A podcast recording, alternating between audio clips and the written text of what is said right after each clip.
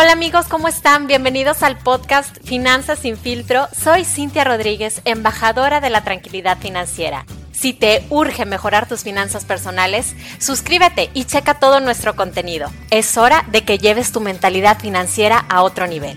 ¿Estás listo? Comenzamos.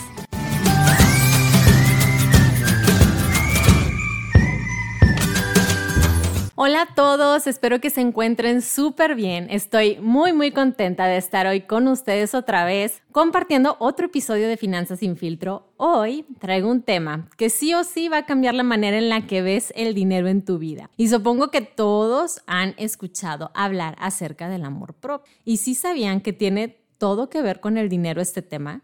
Una persona que realmente se ama a sí misma, cuida su cuerpo, su salud, su mente. Ahora, si tus finanzas están sanas, tu mente va a estar sana. Y si tus finanzas están en problemas, pues tu mente se va a sentir intranquila y de hecho este sentimiento te puede traer estrés y frustración. Las finanzas personales afectan todo en tu vida tu motivación, tus hábitos, las personas con las que te relacionas, las cosas materiales que posees o que no posees. Y de hecho, muchas veces se dice que la falta de dinero es el primer obstáculo para conseguir todo lo que deseas. Entonces, sí o sí es súper importante organizar las finanzas porque esto puede mejorar tu estilo de vida y vas a poder vivir mejor. Ahora, hay que hacerlo por amor propio.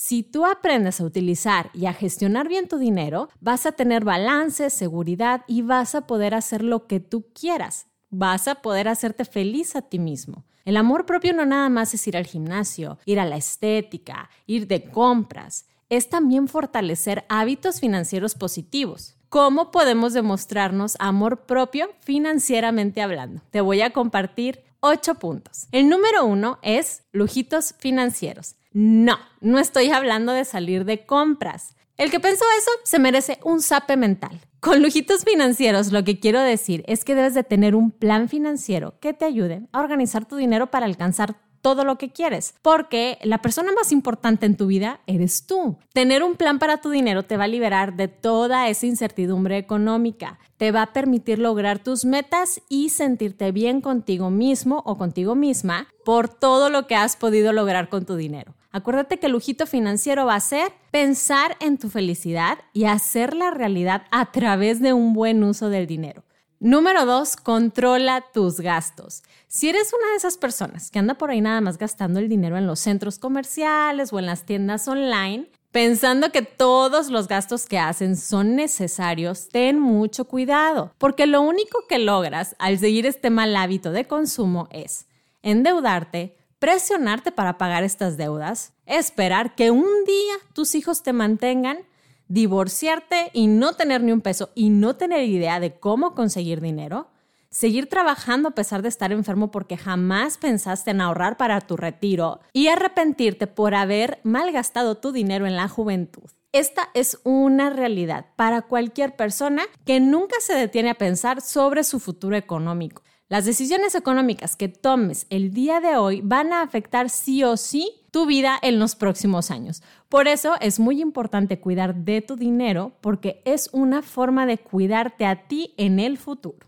Número 3. Borrón y cuenta nueva. Todos, todos, todos hemos cometido errores con el dinero. Desde esos lentes que compramos carísimos y que se nos perdieron, esos regalos que le dimos a los exnovios o a las exnovias, ese celular carísimo que se nos cayó y se nos quebró, o ese juguete que le compramos a nuestros hijos y que nada más usaron tres días. Pero también hay otros errores que son peores, como no saber en qué se gasta, gastar más de lo que se gana, vivir endeudado, no ahorrar y no invertir. Lo bueno es que tú tienes el poder de cambiar esta situación. Pasa la hoja y deja ir todas estas situaciones para que no se vuelvan a repetir.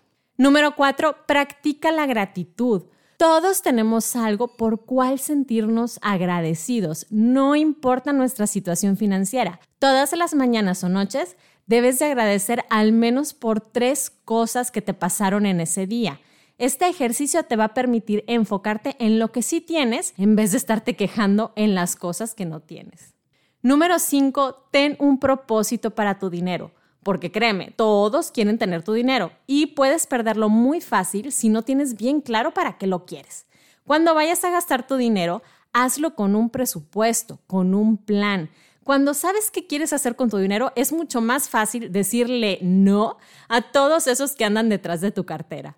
Número 6. Establece objetivos claros y toma responsabilidad de tus acciones. Si ya tienes bien claro qué es lo que quieres cambiar y cuál es el rumbo que quieres tomar con tus finanzas, pues es hora de tomar acción. Tienes que establecer objetivos bien claros, ya sea pagar deudas, comenzar a ahorrar, aprender a invertir. Tienes que crear un plan de acción y ejecutarlo. Tú eres la única persona responsable de tu dinero y de ti depende que esto te haga feliz o no.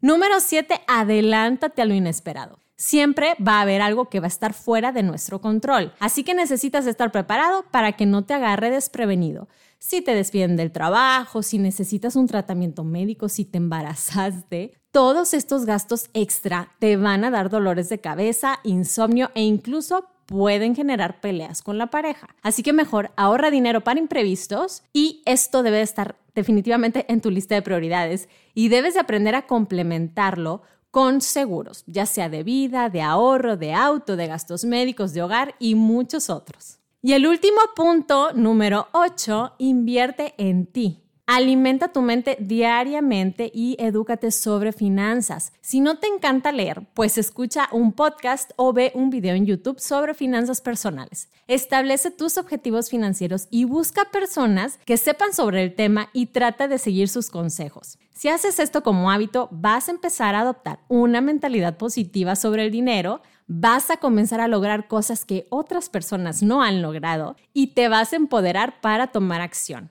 Al cambiar tu actitud hacia el dinero, podrás generar nuevos hábitos y te vas a volver un crack con tus finanzas personales. Trata de leer o escuchar sobre finanzas diariamente y realmente tu mente y tu cartera te lo van a agradecer.